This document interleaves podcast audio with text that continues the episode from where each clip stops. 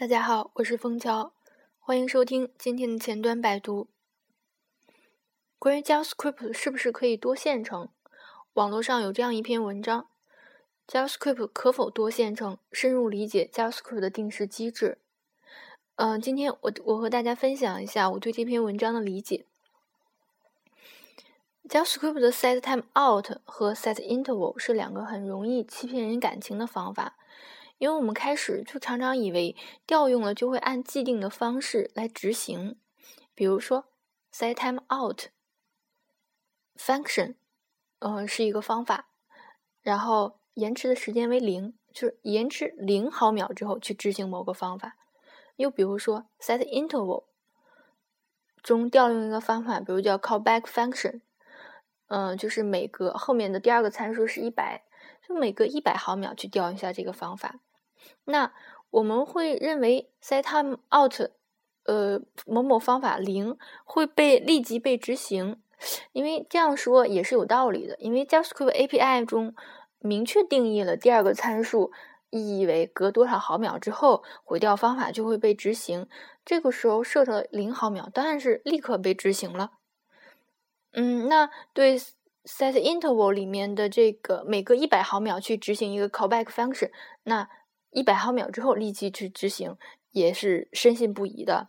嗯，但是随着 JavaScript 应用开发经验不断的增加和丰富，有一天你也会发现这样怪异的代码，比如说，嗯，呃，div 点 click，click 等于 function，function 里面呢是 set 一个一个 set time out，set out set time out 也是是延迟的是零毫秒，那它执行的一个嗯回调函数呢就是。从 document 点 get element by id 找到一个叫 input field 的 id，然后点 focus 让它获得焦点。但是这个呃又是又是所谓的零毫秒之后执行，那还 set time out 干什么呢？嗯，有可能你又有一天又写了一段糟糟糕的代码，比如说 set time out，嗯，延迟一百毫秒之后去执行一个。无限循环的语句，比如说 while true，然后怎么怎么样，之后下一句是 set time out，呃，隔二百毫秒去执行一个 alert，你好。第三句是 set interval，每隔二百毫秒去执行一个 callback function。那我们看第一行代码就进入了死循环。第二行 alert 你好和第三行它执不执行呢？事实上，alert 这个问候也没有出现，那 callback function 呢也是杳无音讯的。这个时候，你大呃，就是你是不是就有点迷糊了？那它按理来说，这个应该是一个，你发现它是一个嗯单线程，因为它死循环就把它给 block 住了，后面的都没有执行。嗯，这个时候让我们来就是展开一下 JavaScript 的线程和定时器的一个探索之旅，有上面一些。迷惑的一个误区就是，潜意识中会认为 JavaScript 有是有是是多个线程在执行的，但事实上呢，JavaScript 展使用了一个障眼法，它在很多时候呢骗过了我们的眼睛。这时候我们必须必须认清一个事实，就是 JavaScript 引擎是单线程运行的，浏览器无论在什么时候都只只有一个。线程在运行 JavaScript 程序，那 JavaScript 引擎是用单线程运行的，它有它的意义，因为单线程不会理会线程同步这些复杂的问题。那么，单线程的 JavaScript 引擎它是怎么配合浏览器内核处理这些定时器和响应浏览器事件的呢？我们结合浏览器的内核处理方式，简单说明一下。浏览器内核允许多个线程异步执行，这些线程在内核的控制下相互配合，以保持同步。假如某一个浏览器器它的内核实现至少有三个常驻线程。JavaScript 引擎线程、渲染线程和浏览器事件触发线程。除这些之外，还有一些执行完就会终止的线程，比如说 HTTP 请求线程。这些异步线程都会产生不同的异步事件。我们通过一个图来阐来阐明单线程的 JavaScript 程引擎与另外那些线程是怎么互相通信的。虽然每个浏览器它的内核实现细节不同，但是调用原理都是大同小异的。我们想象有这样一个浏览器内核，它的内核之中呢有一条 JavaScript 的引擎线程，我们把它当成一个流水线，JavaScript 引擎线程，在上面呢。我们把这个呃流水线呢，它的一个水平的这个坐标，就是它这个坐标以时间刻度为坐标，就是 t 一时间、t 二时间、t 三时间，每个时间的间隔呢都是一定的。那在这个 JavaScript 引擎线程，就在这条流水线之外呢，又分布了一些其他的线程，比如说浏览器的一些渲染线程，嗯。还有它的定时器触发，呃，异步请求线程和流和事件触发线程。嗯，这个图里面呢，在 T 一的时间，呃，在 T 一的这个时间块呢，就是当前正在处理的一个函数块。那在第二个时间块呢，可能会有一些浏览器触发线程，嗯，呃，触发了一些事件，比如说 click。嗯，就是一些单机事件，它的一些回调，比如我放在 T 二线程，就是 T 二这个时间段。那 T 三这个时间段呢，可能是一个 set time out 的一个定时器。那 T 四、T 五有可能是 set interval 的一个定时器。我们这样可以理解啊，JavaScript 中的，就是浏览器中的 JavaScript 线程，它是基于事件驱动的。这里面的事件可以看作是浏览器派给它的各种任务，这种任务是源自于 JavaScript，是可以源自 JavaScript 引擎当前执行的代码块。呃，比如说调用呃 setTimeout 添加一个任务，就是往这条流水线上添加一个任务，也可能呢是浏览器内核的其他线程，比如说鼠标点击事件。定时触发器时间到达的一个通知，异步请求状态变更等，它都会把相应的回调函数加到这个浏览器引擎线程这条流水线当中去。那从代码角度来看呢，就是任务的实体就是各种回调函数。JavaScript 引擎一直在等待着这个任务队列中任务的到来。由于是单线程的关系，这些任务得进行排队，一个一个被引擎来处理。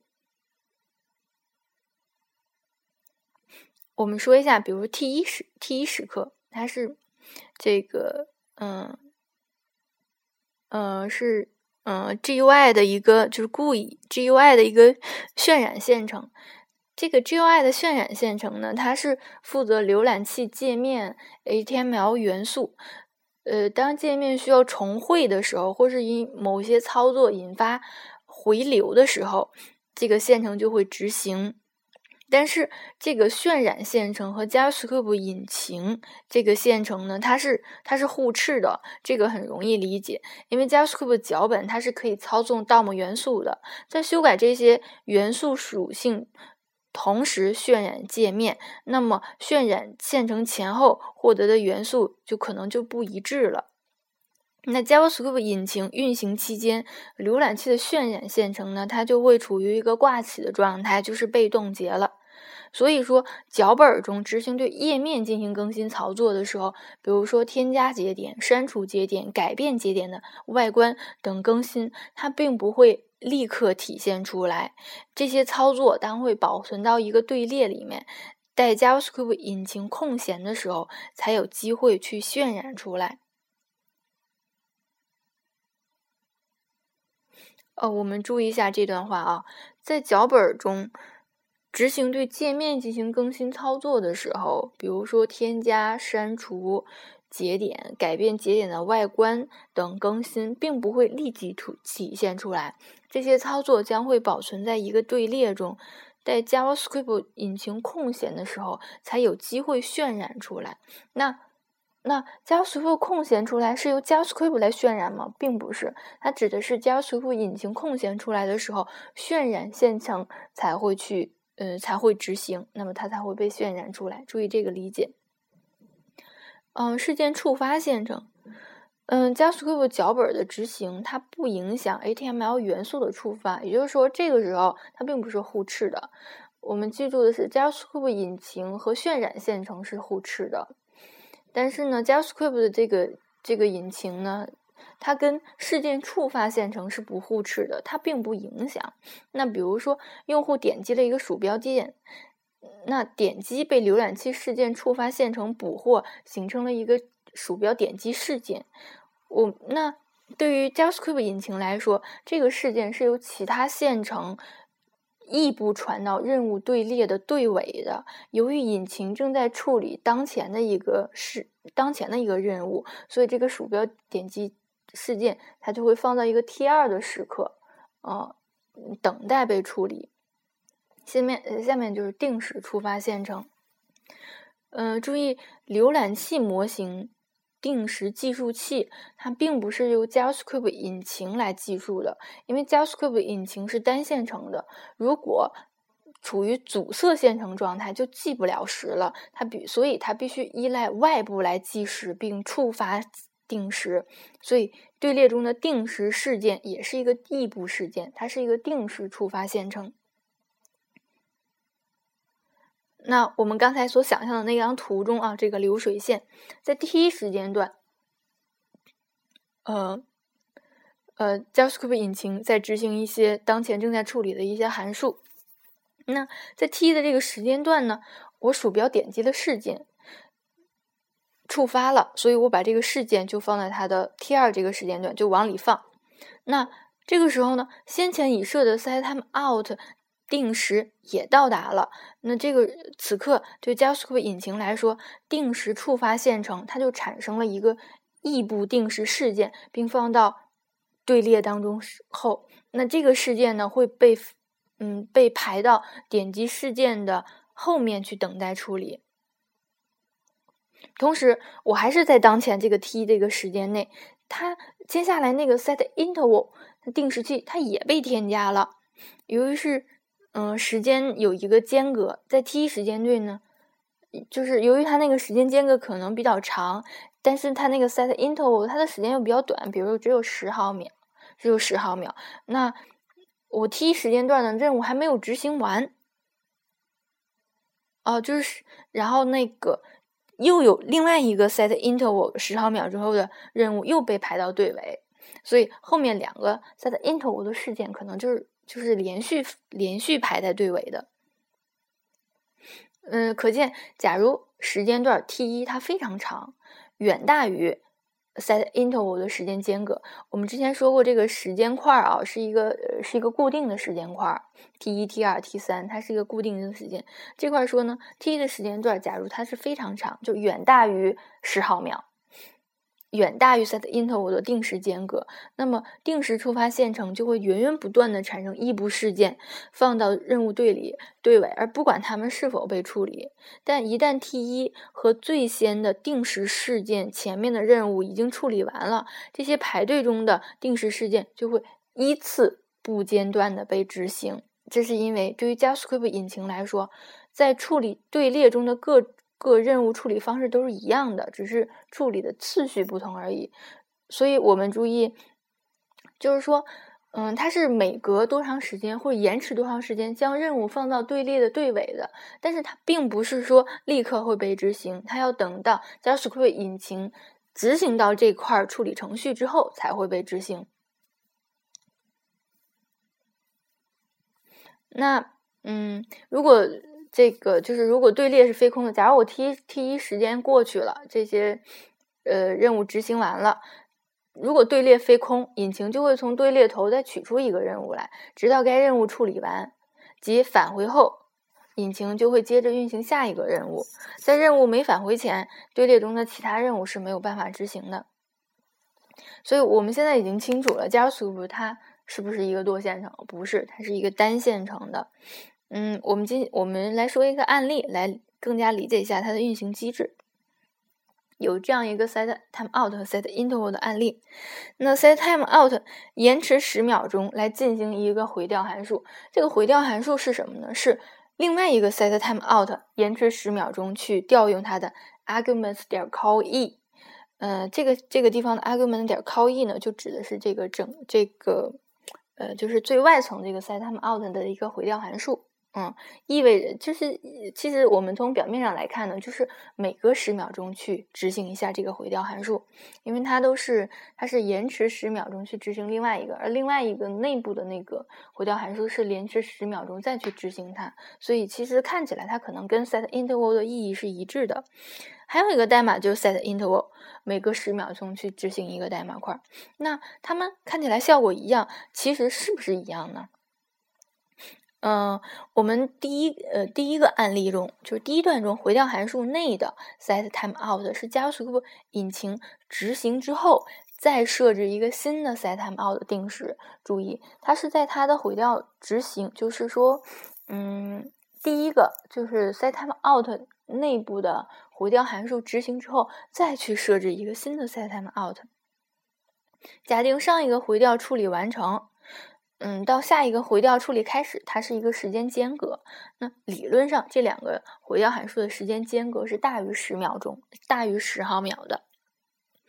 啊，因为它们当中会处理一些其他的任务。嗯，但是第二第二个案例呢，就是 set interval，它设置的是每隔十秒钟之后就会产生一个异步定时事件，加到一个任务队尾。所以理论上，这两个 set interval 的回调执行的时间是小于十毫秒的。嗯，因为它是陆续往里面加，并不是要等到，而之前呢是每隔十毫，呃，而呃这个就是，而之前的呢是隔十秒后之后执行这个回调，在执行这个回调函数的时候，之后再延迟十秒再加，就是就是它是它是迟到了，它是晚了。那嗯，还有很多朋友他搞不清楚，既然 JavaScript 是单线程运行的，那。XML HTTP request 在连接之后是否是真的异步呢？嗯，确实，它是它确实是真的异步。不过这个请求是由浏览器新开了一个线程请求的。当请求的状态变更的时候，如果先前已经设置回调，这个异步线程就会产生一个状态变更事件，放到 JavaScript 引擎的处理队列当中等待处理。当任务被处理的时候，JavaScript 引擎始终是单线程的运行回调函数。呃，具体点就是单线程运行 onReadyStageChange 所设置的函数。嗯，好，今天的分享就到这儿结束。